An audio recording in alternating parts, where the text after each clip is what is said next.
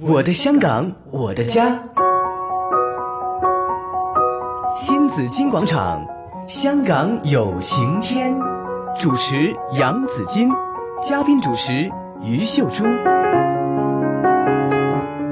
好，又回到了新紫金广场，香港有晴天了。今天我们来呃了解一个调查，就是关于小学生的被欺凌的问题。嗯好，呃，这个调查呢是由狮子山青年商会连同香港家庭嗯、调解协会合办，叫“同心解欺凌”的香港小学生校园欺凌问卷调查发布，已经是在四月份的时候已经发布了，也引起了社会上很大的回响。嗯那今天呢，我们请来了两个呃合办单位的朋友们，跟我们一起来聊聊调查的详细内容。呃，为大家请来是香港家庭调解协会的总干事梁淑瑜女士啊，Fish 啦，大家好，啊、你好，你好。刚才呢也有，还有狮子山青年商会二零一九年会长 Kenneth，哈 Kenneth 你好黄你绮好贞，还有同心解欺凌和谐校园计划主席张博文先生，还有你好嗯，嗯，仲有和平校園大使啊何建熙嘅，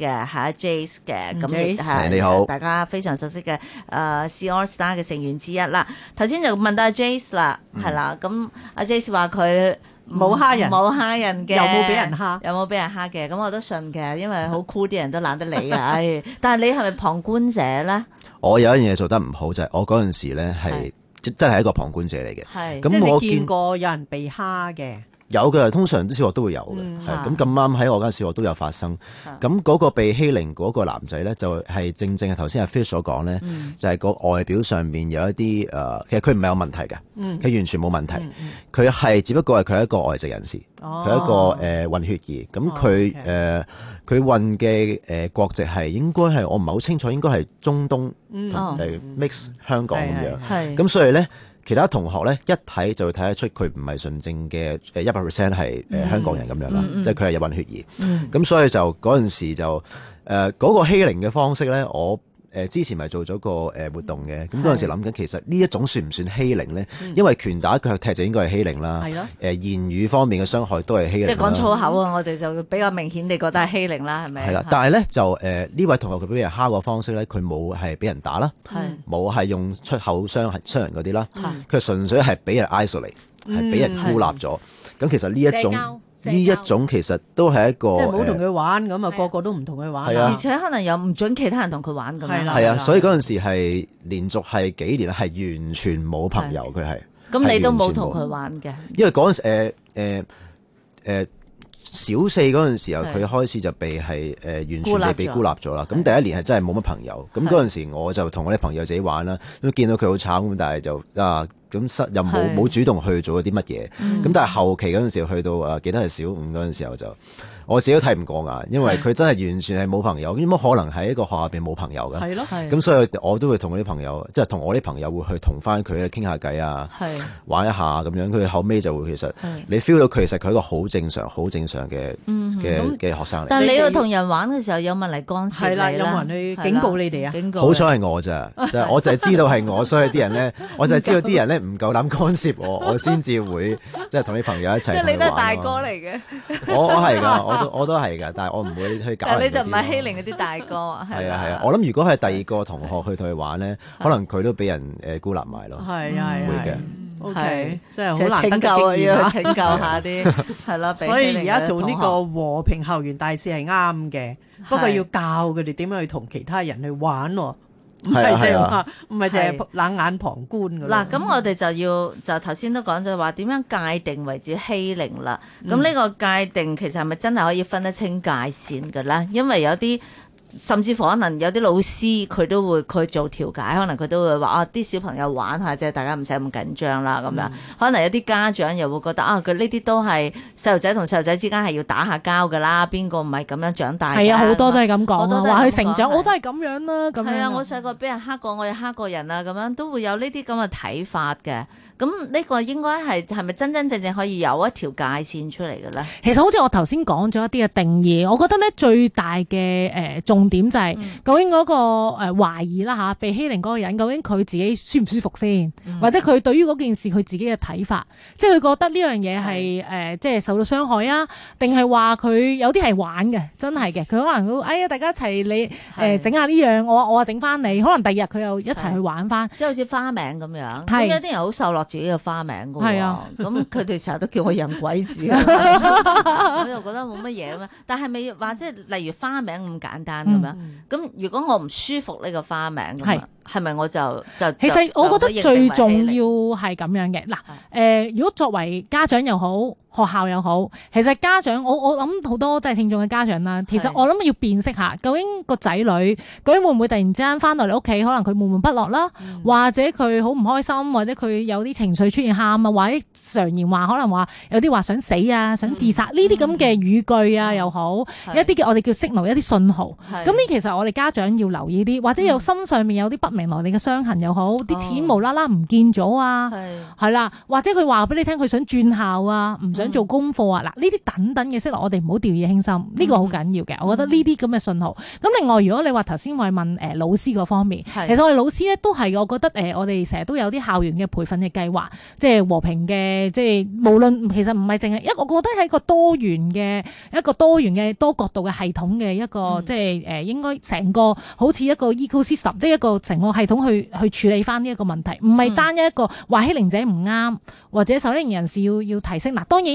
如果被欺凌嗰個人佢嘅心裏邊唔舒服，或者其實佢都需要學習一啲拒絕技巧，係或者自信心提升嘅技巧。嗯我哋做一啲嘅個案裏邊，其實咧好多時佢慢慢如果佢揾到，譬如我之前嗰個個案，佢揾到佢自己煮嘢食，原來佢好中意煮嘢食嘅。係佢喺嗰度咧揾到自己嘅出路，佢覺得好開心。嗯係佢參加比賽，就算人哋話佢體型都好，其實佢唔介意啦，已經。嗯佢仲幫手之後咧，仲幫手學校嗰啲邊個欺凌邊個，我幫佢去嗯係去出頭去出頭啲啦。 誒有冇人話佢又唔係打翻，即係佢話你唔可以咁樣話人哋㗎等係等。其實最重要係嗰個學生揾到佢自己嘅興趣，嗯而老師都係我覺得老師啊或者校方嗰度，其實佢可以成套嘅系統，如果真係針對住真係有個危機處理出現咗啲事件嘅時候。嗯咁你個危機嗰、個誒成、個應急嘅機制係點啦？由個機制上面啦，再加上老師嘅培訓啦，點樣去應對咧？例如我可唔可以有啲校園嘅和諧大使嘅計劃啊，大哥哥大姐姐計劃啊，去處理一啲嘅糾紛啊，誒、嗯或者簡單一啲嘅處理糾紛嘅技巧，譬如話調解入邊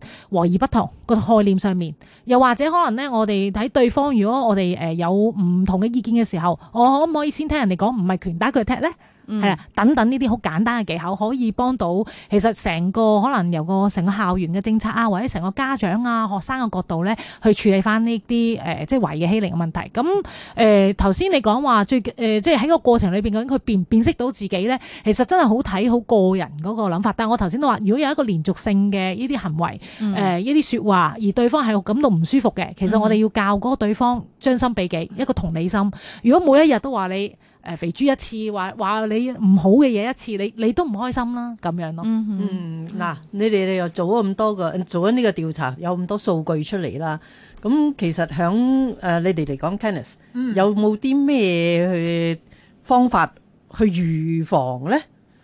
即係嗱，我哋應該就唔係淨係喺度接下游啊，等你欺凌咗先嚟揾我啦。咁啊，阿 Fish 又好唔得閒啦。咁但係我哋點樣可以預防咧？其實正如我哋今次嘅對象係想揾小學生、一樣，我哋就希望呢，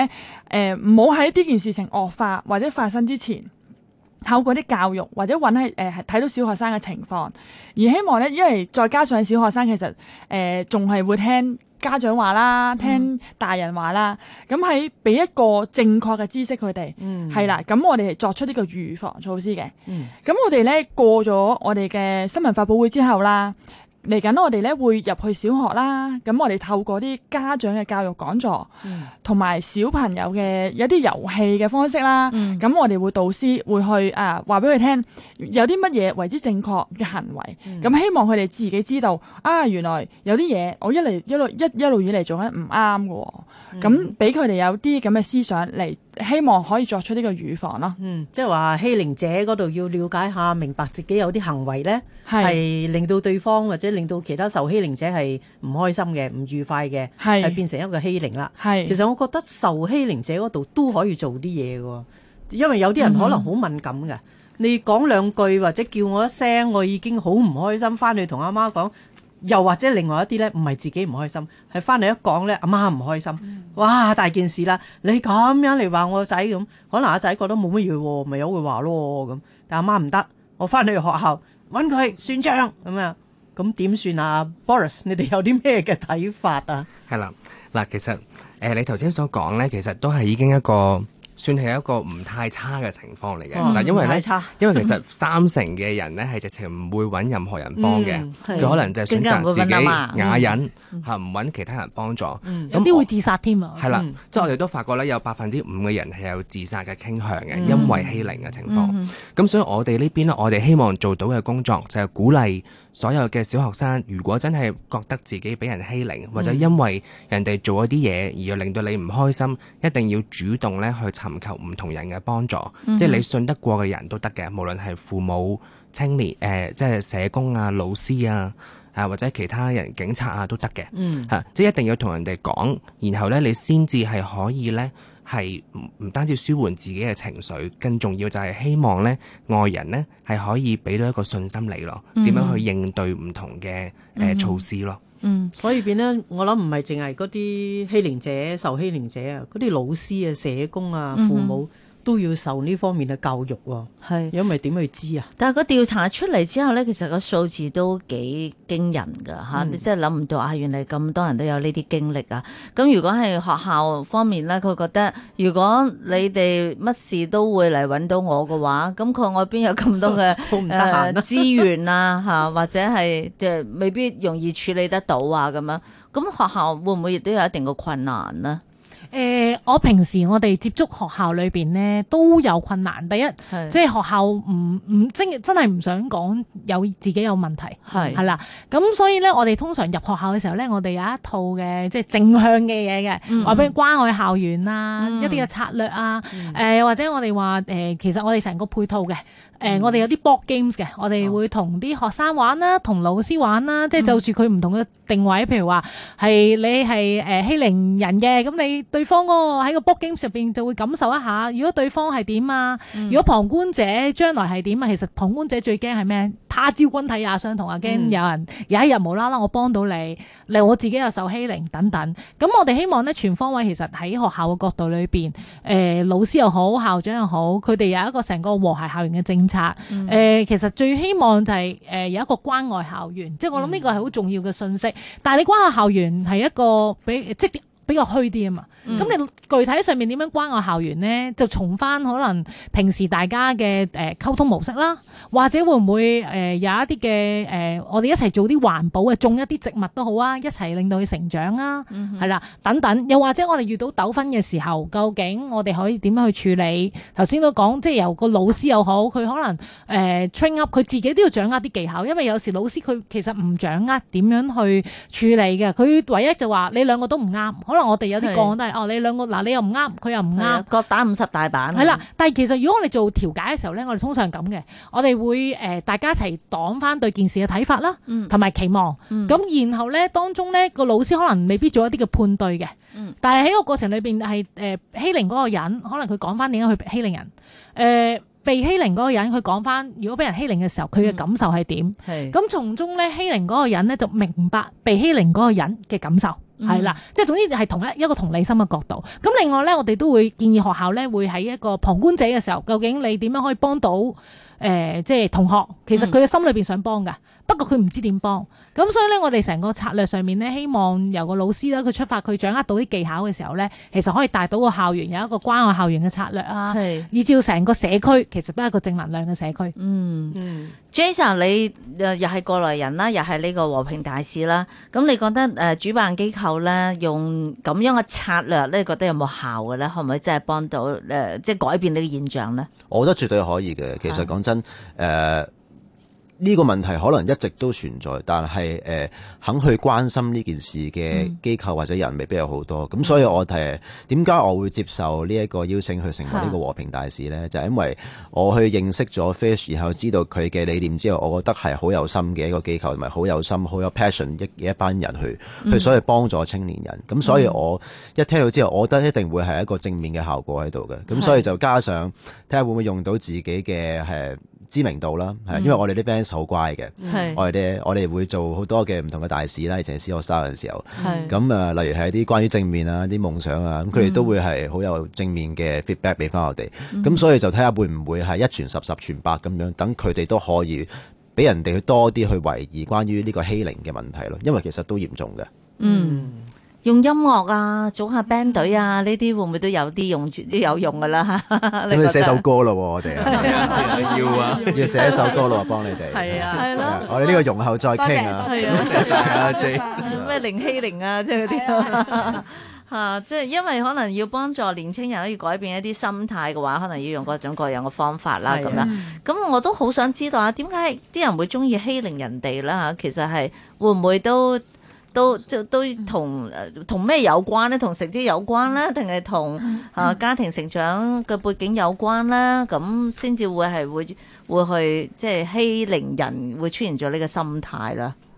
係，咁其實誒、呃我哋個調查就會發現咧，其實點解啲人中意欺凌人哋咧？其實最大嘅原因咧，就係佢哋想多啲人咧去擁戴佢哋啊。嗯，係啊，即係其實咧，會起碼三分之一嘅小學生咧都係咁樣諗嘅，覺得啊蝦人，跟住跟住咧就就好會威覺得啦好咁威好叻，啊跟住就會可能有好多其他同輩咧就會黐埋佢度，或者向佢進貢啊，嗯 係係啦，即係會變咗咧有咁嘅情況下，咁就有個惡性嘅循環啦，係就會感染到其他身邊嘅人咧，都係咁樣繼續蝦其他人，去係攞到嗰個權力，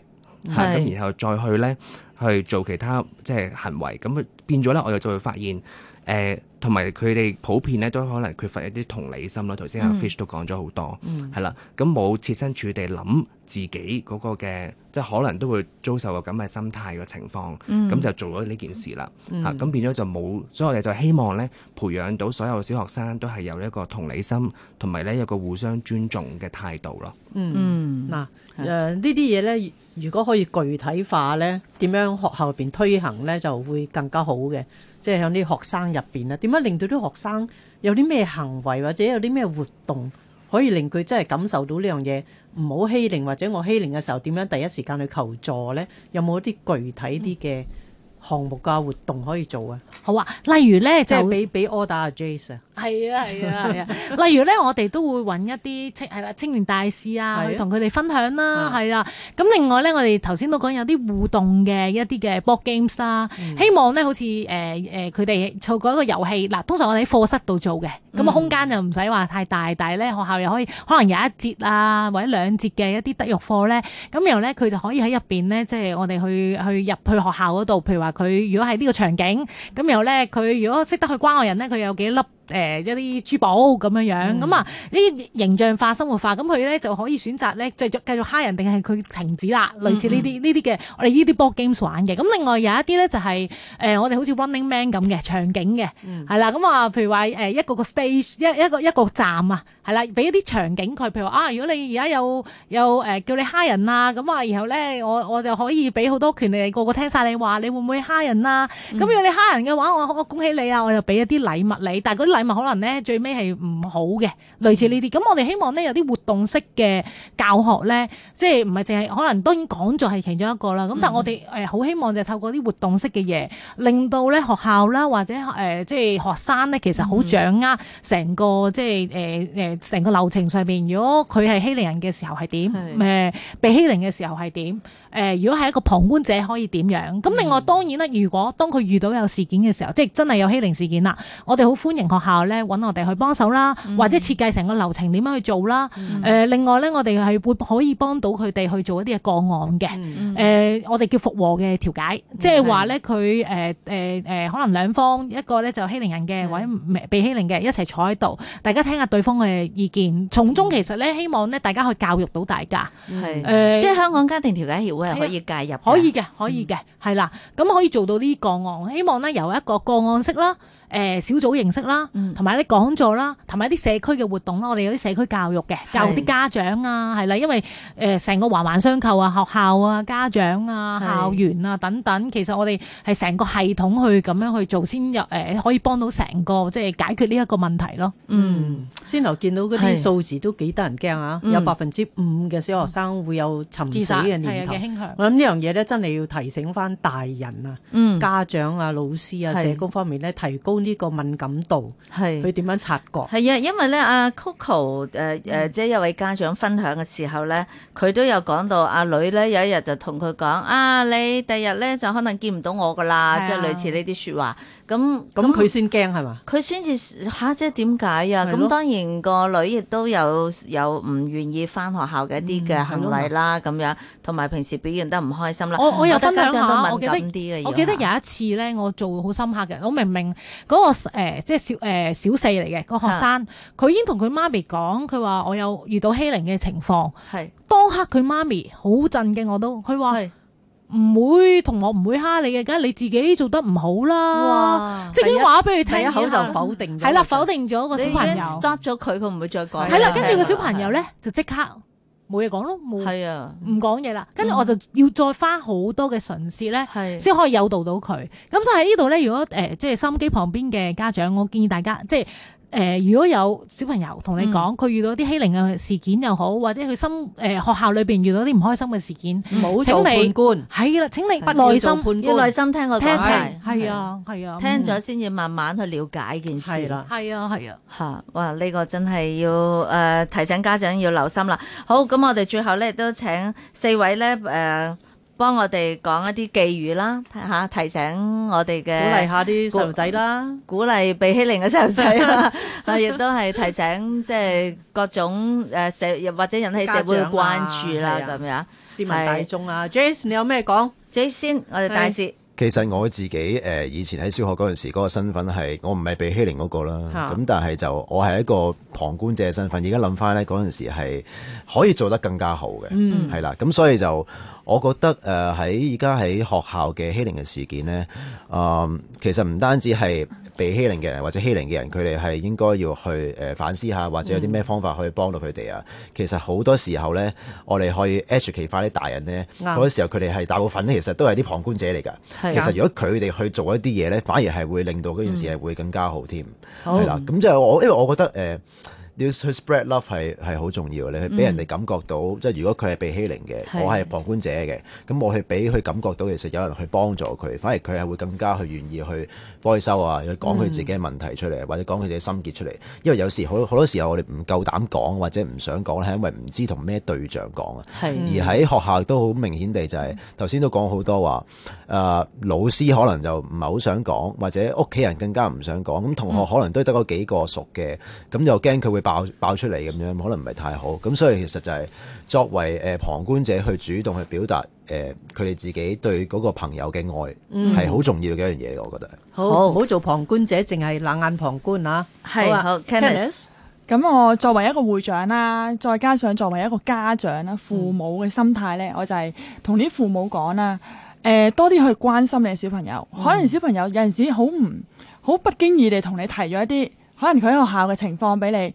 你要正視佢哋嘅説話咯，嗯唔好成日做咗一個判官。嗯，去嗯，你肯定你做唔啱啦，講呢啲嘅説話。如果唔係咧，小朋友以後咧都唔會願意去同你講啦。嗯係了解下先嚇。好嗯，啊，張律 Boris 師係係啦，咁誒、呃因為我哋社會上咧，其實都有部分人講啊，不如因為網絡欺凌或者校園欺凌好嚴重，咁不如立法去禁止佢啦咁。咁我咧自己就覺得，其實立法或者嚴刑峻法咧係冇效嘅，尤其是喺解決校園欺凌呢一方面，因為啲小學生咧佢係唔會意識到咩叫做法律啊嗰啲重要性。我哋係希望咧透過一啲道德上嘅教育去感化佢哋嘅心靈。係啦，咁從而令到佢哋咧係知道即係互相尊重嗰個重要性咯，咁先至係可以達成達至到呢一個創造咗一個誒和平和諧嘅校園嘅。嗯，全人教育啊吓，呢、個更加重要啊，比立法仲要重要嘅。係好啊， Fish 我又講下，如果譬如學校裏邊咧遇到一啲欺凌嘅事件咧，其實真係可以咧試下用一啲復和調解嘅手法啦，希望咧可以幫到學生咧處理一啲人際關係啊，或者一啲衝突上面嘅欺凌問題題，令到大家可以反思翻嗰件事件啦，同埋咧睇翻個真實嘅後果，同埋即係點樣去負擔翻個責任啦。希望呢，喺個一個寬恕啦，同埋一個接納嘅環境裏邊呢，令到人際關係呢可以修補啦、復啦同埋和啦。咁希望呢減少呢啲欺凌事件嘅。好，嗯咁啊，今日非常之非常好多謝係香港家庭調解協會同埋獅子山青年商會嘅各位朋友嚟同我哋誒講講下關於嚇誒就係同心解欺凌香港小學生校園欺凌問卷調查嘅呢一個研誒呢個研究嘅，同埋呢個調查嘅。好多謝各位，多謝你哋，好多謝晒多謝晒多謝晒，多謝晒，好，拜拜拜拜拜。拜